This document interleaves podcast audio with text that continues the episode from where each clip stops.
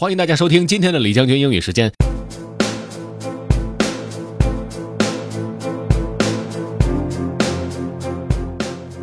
今天我说话的速度会非常的快，因为我还有很多事情没有完成。最近的工作压力比较大，我的很多选题都还没有做完。李将军英语时间又要每天进行更新，所以呢，请大家谅解。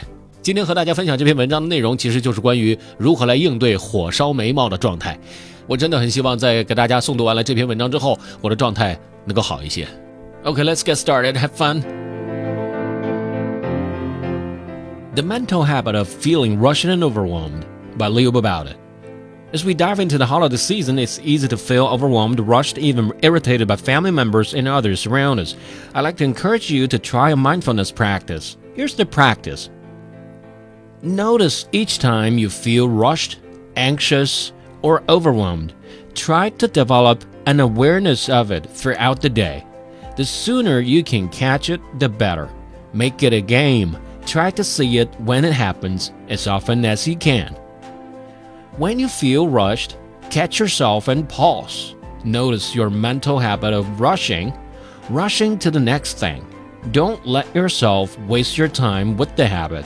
Instead, try building a new mental pattern.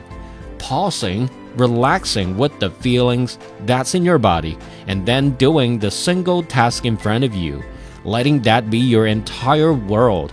Trust that you'll be able to handle the next task after it without worrying about it right now. Enjoy the doing of the task in front of you. When you feel anxious, catch yourself and pause. Notice your mental habit of letting anxiety carry you off into a chain reaction of worry. Don't let yourself waste your time with that habit. Instead, try building a new mental pattern pausing, relaxing with the feeling that's in your body, and then trusting that you can handle the uncertainty in front of you. Embrace the uncertainty and smile at it, relaxing into it. When you feel overwhelmed, catch yourself and pause.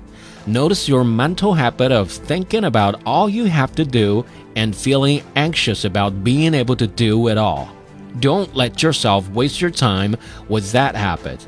Instead, try building a new mental pattern, pausing, relaxing with the feeling that's in your body, taking things one task at a time, breathing and enjoying the task Trust that you'll be able to do everything you need to do and that you'll be okay. This is the practice. As you can see, it's basically the same for all three related mental patterns, and it takes practice. You'll mess up, but that's okay. Smile and enjoy the practice. 大家的感觉有没有好一点呢？反正从我自己说话的速度来看，确实是放缓了不少。饭得一口一口吃， 事儿得一件一件做。